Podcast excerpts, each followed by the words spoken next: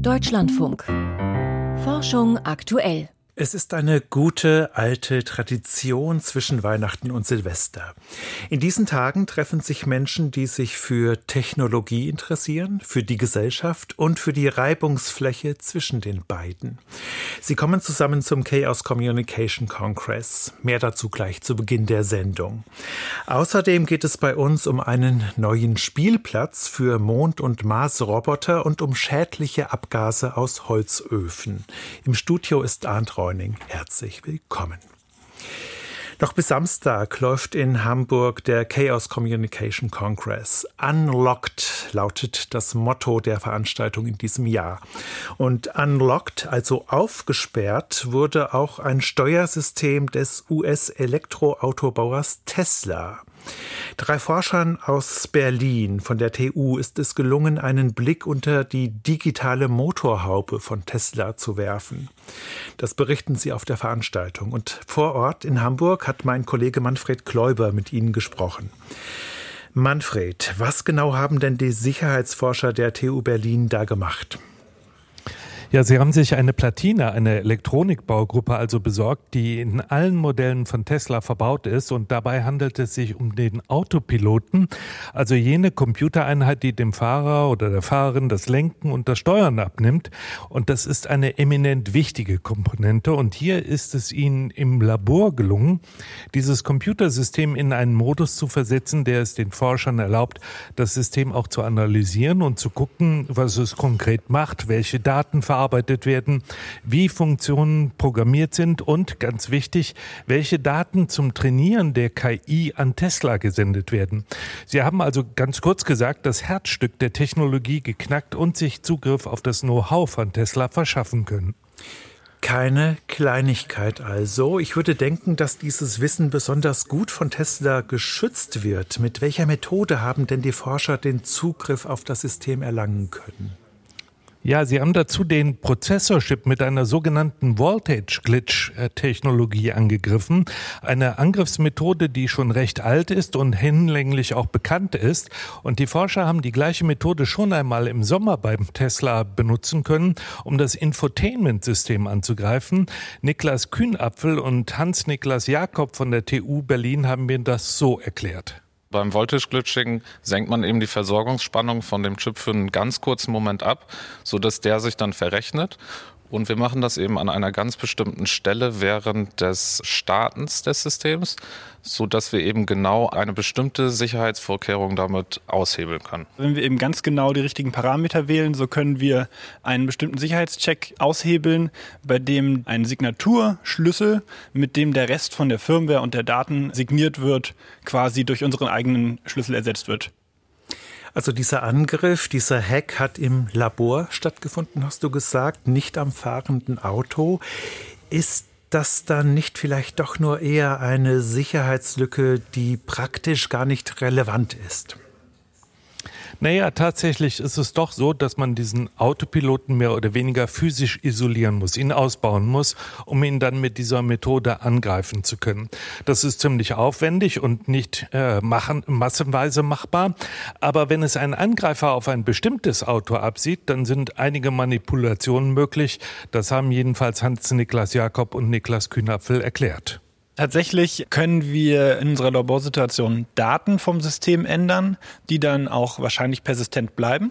Allerdings können wir nicht neue Programme aufspielen auf dieses äh, System. Also um tatsächlich das Verhalten grob zu ändern oder zum Beispiel einen Trojaner darauf zu installieren, müssten wir eben diese Hardware-Modifikationen tatsächlich vornehmen. Aber wenn man jetzt nach weiteren Sicherheitslücken suchen möchte, bietet dieser erstmalige Zugriff auf das System natürlich viele Vorteile, weil wir die Software, die darauf läuft, genauer analysieren können und dann hilft das eben sehr, diese Daten schon mal zu haben.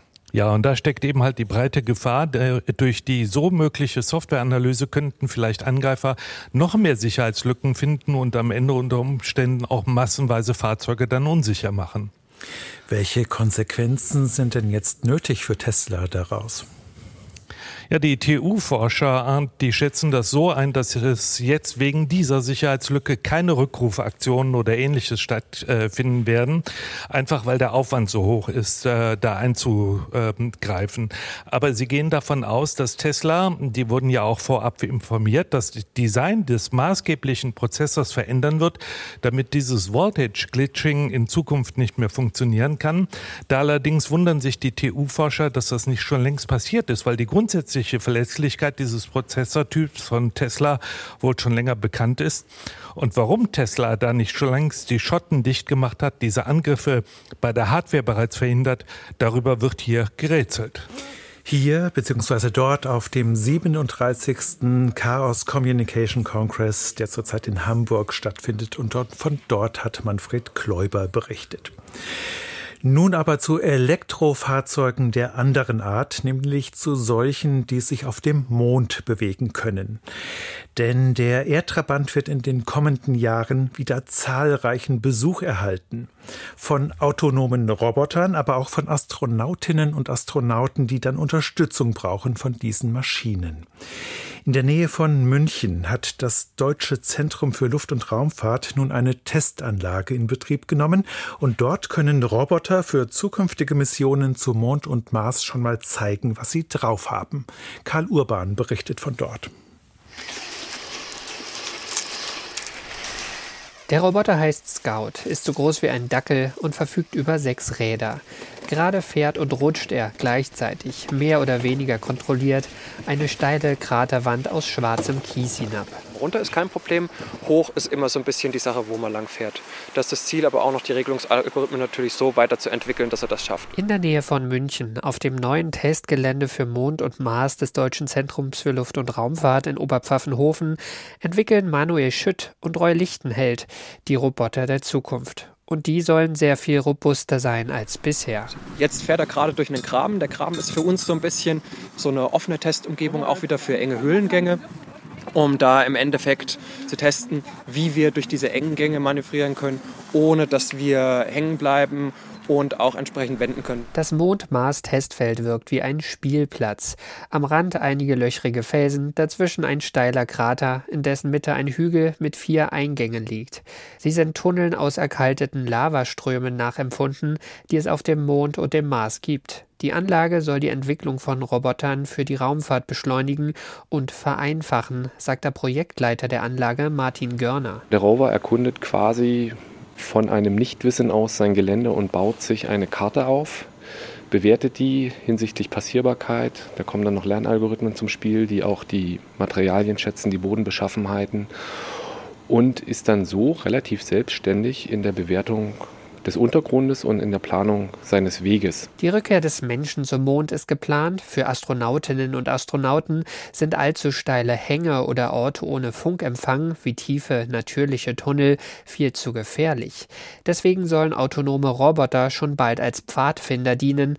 Doch bisher können weder Mondrover noch Roboterfahrzeuge auf dem Mars solche gefährlichen Orte bezwingen. Grundlegend entwickeln wir erstmal Technologien, das heißt Hardware, Software, Algorithmik. Wir wollen ein hohes Autonomielevel erreichen. Neben dem Erkunden der Umgebung sollen Rover Tätigkeiten durchführen, die nur scheinbar simpel sind. Einzelne Steine aufheben zum Beispiel oder mit einer Schaufel feinen Staub in einen Sammelbehälter füllen, ohne etwas zu verschütten. In solchen Dingen ist der Mensch derzeit noch überlegen, aber könnten Roboter den Menschen eines Tages ganz ersetzen, obwohl es technisch denkbar wäre? Martin Görner stellt sich diese Frage nicht. Uh, das ist eher eine politische Frage. Ich weiß nicht, ob man das, ob man das will. Der Mensch will ja da auch hin. Manu, dann einmal oben drauf und runterfallen. Der Rover auf der Testanlage hat sich währenddessen in den Krater vorgearbeitet und soll jetzt zeigen, wie robust er wirklich ist. Mühsam erklimmt er den kleinen Hügel im Kraterinnern. Unbeschadet landet der Scout Rover einen halben Meter weiter unten. Mit seinen sechs Rädern, die jeweils aus schaufelartigen Speichen bestehen, fährt er sofort weiter. Dass der Rover beim Sturz umgekippt ist, sei kein Problem, sagt Manuel Schütt. Ob er jetzt ein Bein verliert, ob er jetzt aufgedeckt fährt oder auf der falschen Seite, ist völlig egal. Bisher handelt es sich allerdings nur um einen Prototypen. Auf dem Mond wären noch sensible wissenschaftliche Instrumente an Bord. Wir müssen also auch vorsehen, dass natürlich die Instrumente überleben. Aber das wäre dann quasi zusätzlich im Inneren vom Rover, dass die dort nochmal geschützt eingebaut sind. Und plötzlich will sich der Rover gar nicht mehr rühren. Ja, es passiert manchmal, dass dann der Not ausgetriggert wird. Die Ingenieure lösen die Schrauben und suchen den Fehler. Offenbar ist der Akku leer. Ganz ohne menschliche Hilfe geht es also noch nicht. Ein Spielplatz für Mond- und Marsroboter, vorgestellt von Karl Urban. Das Wetter draußen ist eher ungemütlich. Da ist es besser drinnen zu bleiben, möglicherweise an einem warmen Holzofen. Solche Kaminöfen für den häuslichen Gebrauch gibt es in Deutschland millionenfach. Und so gemütlich sie ein Zimmer auch machen, so schädlich sind doch ihre Emissionen in Form von Ruß und anderen giftigen Stoffen. Das Forschungsprojekt T-Tox-Bescheid soll dieses Problem nun genauer unter die Lupe nehmen. Und daran beteiligt ist auch Henna Hollert von der Goethe-Universität Frankfurt. Von ihm wollte ich wissen, welche Schadstoffe werden denn typischerweise abgegeben von einem Kaminofen, der mit Holz befeuert wird. Kaminöfen im häuslichen Gebrauch, in denen solche Scheithölzer verwendet werden, geben vielfältige Schadstoffe in die Atmosphäre ab, etwa ultrafeine Rußpartikel, Kohlenmonoxid, leichtflüchtige organische Substanzen wie etwa Formaldehyd, aber auch polyzyklische aromatische Kohlenwasserstoffe, die als PAKs abgekürzt werden und besonders gesundheitsproblematisch sind. Besonders gesundheitsproblematisch heißt denn was genau? Wie gefährlich sind diese Stoffe für die menschliche Gesundheit und auch für die Umwelt? Für die menschliche Gesundheit weiß man, dass luftgetragene Schadstoffe sehr problematisch sind. Eine Studie, die kürzlich im sehr renommierten Journal Lancet publiziert wurde, hat aufgezeigt, dass weltweit acht Millionen vorzeitige Todesfälle durch Luftschadstoffe auf der Welt zu verzeichnen sind. Also eine sehr, sehr große Bedeutung, die natürlich nicht nur durch Schadstoffe etwa von Autos, der Industrie, und dem Hausbrand hervorgerufen wird, sondern auch durch solche Kleinfeuerungsanlagen. Und gerade diese Anlagen haben hier eine recht große Bedeutung, da hier vielfältige Schadstoffe freigesetzt werden. Welche Möglichkeiten gibt es denn, diese schädlichen Stoffe zu reduzieren bei diesen Kleinfeueranlagen? Ja, es gibt zwei verschiedene Möglichkeiten, wie wir den Schadstoffausstoß senken können. Das sind Minderungsmaßnahmen, die direkt an den Kaminen angebracht werden können. Die eine Möglichkeit sind elektrostatische Abscheider.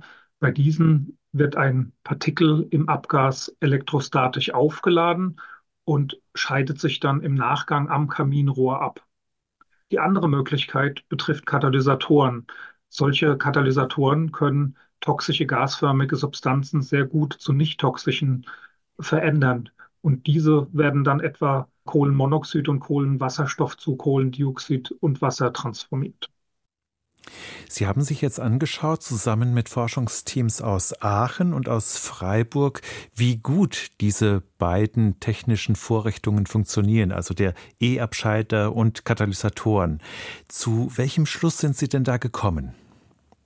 Nach den Minderungsmaßnahmen konnten wir feststellen, dass die Schädigungspotenziale deutlich reduziert werden konnte. So war es so, dass in einigen Verfahren, gerade in den humantoxikologischen, bereits der Katalysator eine deutliche Verbesserung der Abgasqualität mit sich brachte. Aus praktischen Gründen ist aber gerade die Kombination von beiden Behandlungsmethoden besonders zu empfehlen. Hier haben wir wirklich eine deutliche, eine sehr, sehr signifikante Reduktion des Schädigungspotenzials im Bereich von ein bis zwei Zehnerpotenzen erreichen können. Also die Kombination aus E-Abscheider und Katalysator, das ist das, was Sie empfehlen. Wird das denn heutzutage schon umgesetzt? Also gibt es solche Öfen, die beide Vorrichtungen haben? Ja, in unserem Projekt haben wir einen großen Wert darauf gelegt, äh, marktübliche Verfahren zu untersuchen. Und diese Methoden gibt es bereits am Markt. Sie können für nicht zu hohe Beträge im Bereich von 400, 500 Euro in Öfen nachgerüstet werden. Und wenn man sich anschaut, welche Möglichkeiten der Reduktion des Schadstoffpotenzials man da hat, muss man sagen, man hat da wirklich ganz tolle Möglichkeiten, die Emissionen in diesem Bereich zu reduzieren sagt Henna Hollert, Professor an der Goethe-Universität Frankfurt. Die Bakterien in unserem Darm sind involviert in Krankheiten wie Diabetes oder Entzündungen im Verdauungstrakt. Und auch bei Menschen mit neurologischen Erkrankungen finden Forscher andere Bakterien im Darm als bei gesunden. Gibt es also eine mikrobielle Verbindung zwischen Hirn und Darm? Den Zusammenhang hat sich nun ein Forschungsteam bei Kleinkindern angeschaut. Die Fachleute wollten wissen, ob körpereigene Bakteriengemeinschaften die Gehirnentwicklung beeinflussen. Mehr dazu weiß Christine Westerhaus. Wenn Babys auf die Welt kommen, sind sie nicht nur nackt, sondern auch keimfrei, also ohne Bakterien. Erst allmählich siedeln sich diese auf und im Körper an, bis die Kinder dann mit etwa zweieinhalb Jahren ein stabiles Mikrobiom, also eine Mikrobengemeinschaft etabliert haben. Unzählige Studien zeigen, dass der frühe Kontakt mit diesen körpereigenen Bakterien wichtige Weichen für die spätere Gesundheit der Kinder stellt. Deshalb vermuteten Kevin Bonham vom Wellesley College in den USA und sein Team, dass diese Mikroben auch die kognitive Entwicklung der Kinder prägen. Es gibt gute Beweise dafür, dass das Mikrobiom das Gehirn beeinflusst. Auch bei Kindern, die Störungen im Autismus-Spektrum haben, gibt es Hinweise darauf, und Tierversuche zeigen das ebenfalls. Bislang hat aber niemand konkret untersucht, wie sich die Bakteriengemeinschaft auf die typische kognitive Entwicklung bei Kindern auswirkt. Kevin Bonham und sein Team haben sich deshalb die Bakterien in Stuhlproben von fast 400 Kindern ab einem Alter von 40 Tagen angesehen. Parallel dazu haben sie die kognitive Entwicklung der Kinder regelmäßig mit Tests überprüft und die Reifung bestimmter Hirnregionen mit Hilfe von Scans gemessen bis die Kinder zehn Jahre alt waren. Dabei zeigte sich, in den Stuhlproben von Kindern, die bei diesen Untersuchungen moderat schlechter abschnitten, entdeckten die Forschenden andere Bakterien als bei Gleichaltrigen, die sich normal entwickelten. Unser wichtigstes Ergebnis ist, dass es definitiv einzelne Bakterienspezies und auch Bakteriengene gibt, die mit einer normalen kognitiven Entwicklung bei Kindern assoziiert sind. Zumindest in dieser US-Kohorte, die wir untersucht haben. Ich äußere mich da sehr vorsichtig, denn es ist nur eine kleine Studie und es braucht definitiv mehr Forschung, um die Zusammenhänge besser zu verstehen. Denn bislang haben die Forschenden nur gezeigt, dass bei Kindern mit etwas verzögerter Entwicklung einige Bakterien häufiger, andere dagegen seltener auftreten. Ob diese Keime tatsächlich die Hirnentwicklung beeinflussen, sei damit nicht bewiesen, gibt Matthias Horneff zu bedenken. Er ist Direktor des Instituts für medizinische Mikrobiologie an der Universität Aachen und war nicht an der Studie beteiligt. Also die Henne- oder Ei-Frage, das bleibt offen. Also man kann da nicht ablesen, dass ein verändertes Mikrobiom zu einem veränderten Verhalten oder zu einer veränderten Struktur des Gehirns führt. Es könnte auch andersherum sein, nämlich dass die Kinder, die eine schnellere Reifung des Gehirns oder eine andere Reifung des Gehirns aufweisen, dass die, weil sie sich dann anders verhalten, ein anderes Mikrobiom haben. Das wäre durchaus denkbar. Ich halte es nicht für sehr wahrscheinlich. Dennoch deutet vieles darauf hin, dass die körpereigenen Bakterien Vorgänge im Gehirn beeinflussen. So haben Versuche gezeigt, Mäuse ohne Bakterien verhalten sich anders als Artgenossen, die von Mikroben besiedelt sind. Und auch seit vielen Jahren wissen wir, dass mikrobielle produzierte Stoffe das Gehirn erreichen in zum Teil sehr hohen Konzentrationen. Und auch das lässt ja vermuten, dass die vielleicht dort einen Effekt auslösen. Also die Idee, dass, dass das Darmmikrobiom einen Einfluss auf das Gehirn hat, ist naheliegend. Und deswegen ist die Studie wichtig, um jetzt zu verfolgen und vor allem das bei Menschen zu tun, ob wir Evidenz dafür finden, dass das so sein könnte. Kevin Bonham und sein Team wollen jetzt untersuchen, wie sich die einzelnen Bakterienspezies, die sich bei den untersuchten Kindern unterscheiden, auf die Hirnentwicklung bei Versuchstieren auswirken. Sollte sich dabei zeigen, dass diese Mikroben die Hirnreifung verzögern oder beschleunigen, könne man diese gezielt aus der Bakteriengemeinschaft betroffener Kinder entfernen oder deren Wachstum im Darm fördern, sagt Kevin Bonham. Denkbar sei aber auch, anhand bestimmter Mikrobiommuster frühzeitig Kinder zu identifizieren, die womöglich in ihrer Hirnreifung verzögert sind.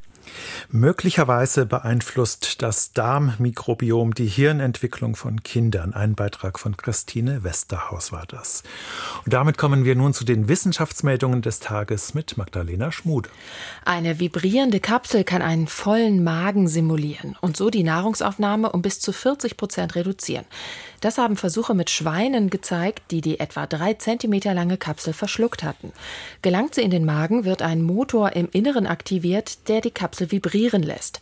Die Bewegung stimuliert Dehnungsrezeptoren in der Magenschleimhaut, berichten Forschende aus den USA im Fachjournal Science Advances. Die Rezeptoren wiederum melden über den Vagusnerv ans Gehirn, dass der Magen ausreichend gefüllt ist. Dort löst der Botenstoff Serotonin dann ein Sättigungsgefühl aus. Nach vier Tagen wird die Kapsel wieder ausgeschieden. Im Winter können Rentiere UV-Licht sehen. Während der kalten Jahreszeit wechselt die Farbe der lichtreflektierenden Schicht im Auge von Rentieren von golden zu blau. Diese Anpassung sorgt dafür, dass sie in der Dunkelheit mehr Licht wahrnehmen können. Gleichzeitig erweitert sich das Spektrum an Wellenlängen, das ins Auge gelangt. Anders als im Sommer können die Rentiere so auch UV-Licht wahrnehmen, wie ein Forschungsteam aus England und den USA im Fachmagazin iPerception berichtet. Diese saisonale Fähigkeit hilft den Rentieren auch bei geschlossener Schneedecke Futter zu finden. Denn bestimmte weiße Flechten, von denen sie sich im Winter hauptsächlich ernähren, wären sonst nur schwer zu sehen. Da die Flechten aber besonders viel UV-Strahlung absorbieren, sind sie für das Rentierauge als dunkle Flecken vor hellem Hintergrund gut zu erkennen. Das Jahr 2023 war in Deutschland das wärmste seit Beginn der Aufzeichnungen. Mit einer voraussichtlichen Durchschnittstemperatur von 10,6 Grad Celsius liegt das zu Ende gehende Jahr um 0,1 Grad vor den bisherigen Rekordjahren 2018 und 2022. Das geht aus der Jahresbilanz des Deutschen Wetterdienstes hervor, die am Freitag vorgestellt wird. Die entsprechenden Vergleichswerte gehen bis zum Jahr 1881 zurück. Auch global war 2023 das wärmste Jahr seit Messbeginn. Das hatte der EU-Klimabeobachtungsdienst Copernicus bereits Anfang Dezember mitgeteilt. Schwarze Löcher können eine Abkürzung nehmen. Bisher galt die Annahme, dass schwarze Löcher entstehen, wenn ein Stern am Ende seiner Lebenszeit kollabiert. Dass es vermutlich auch ohne diesen Schritt geht, beschreiben Astrophysiker der Universität Yale in einem Artikel auf der Preprint-Plattform Archive. Sie hatten Strahlungsdaten ausgewertet, die ein massives schwarzes Loch im Inneren einer Galaxie aus der Frühzeit des Universums zeigten, dessen Größe aber nicht zu seinem Alter passte. Ihre Theorie deshalb? Das schwarze Loch könnte direkt aus einer dichten Gaswolke entstanden sein, die kollabiert war und den Kern des Loches gebildet hatte, ohne dass sich das Gas zuerst zu einem Stern zusammengeballt hatte, an dessen Lebensende dann ein schwarzes Loch entstand. Diese Abkürzung könnte die Differenz in Alter und Größe des schwarzen Loches erklären. Der Geschmack von Cheddar-Käse wird durch verschiedene Bakterienarten geprägt. Zu diesem Schluss kommt ein internationales Forschungsteam in einer Studie im Fachmagazin Nature Communications. Sie hatten dafür im Labor Cheddar-Käse aus Milch und Sahne hergestellt und ihn ein Jahr unter kontrollierten Bedingungen reifen lassen. Durch gezieltes Zusetzen einzelner Bakterienarten konnten sie die Wechselwirkungen zwischen den Bakterien sowie deren Einfluss auf den Geschmack des reifen Käses untersuchen. Sternzeit, 27. Dezember. Der Faustsche Vollmond, falsch im Zenit. In Goethes Faust heißt es an einer Stelle, die Sirenen lagern auf den Klippen einer Felsbucht im Ägäischen Meer und singen, dir zu jedem Dienst erbötig, schöne Luna, sei uns gnädig. Dazu gibt es die Regieanweisung, Mond im Zenit verharrend. Ein Sternzeithörer fragt, ob der Mond tatsächlich im Zenit stehen kann. Ja, der Mond kann senkrecht am Himmel leuchten, aber nicht im Ägäischen Meer. Johann Wolfgang von Goethe war bei allem Interesse an Naturwissenschaft offenbar nicht so sehr mit der Mondbahn am Himmel vertraut, oder er hat künstlerische Freiheit walten lassen. Welche Objekte durch den Zenit laufen, hängt allein vom Beobachtungsort auf der Erde ab. Die Sonne kann an allen Orten zwischen dem nördlichen und südlichen Wendekreis im Zenit stehen also zwischen gut 23 Grad nördlicher und südlicher Breite. Die Mondbahn ist um etwa 5 Grad gegen die Bahn der Erde um die Sonne geneigt. Wenn alles passt, kann der Mond somit auch auf 28 Grad Breite noch im Zenit stehen, also etwa auf den Kanarischen Inseln oder nahe der Südspitze des Sinai. In welcher Phase der Mond im Zenit steht, hängt von Bahnlage und Jahreszeit ab. Derzeit erreicht genau der Vollmond die höchstmögliche Breite. Wer sich auf der Breite der Kanaren befindet, sieht heute Nacht den Mond durch den Zenit laufen. Allerdings ist der Mond stets in Bewegung. Im Zenit verharren kann er nur bei Goethe. Die Sirenen im Ägäischen Meer erfreuen sich bestimmt an einem sehr hoch stehenden Mond. Aber ganz in den Zenit schafft er es dort nicht. Und damit geht Forschung aktuell zu Ende. Im Studio war heute Arndt Reuning. Mehr Neuigkeiten aus der Wissenschaft finden Sie in der Deutschlandfunk Audiothek App.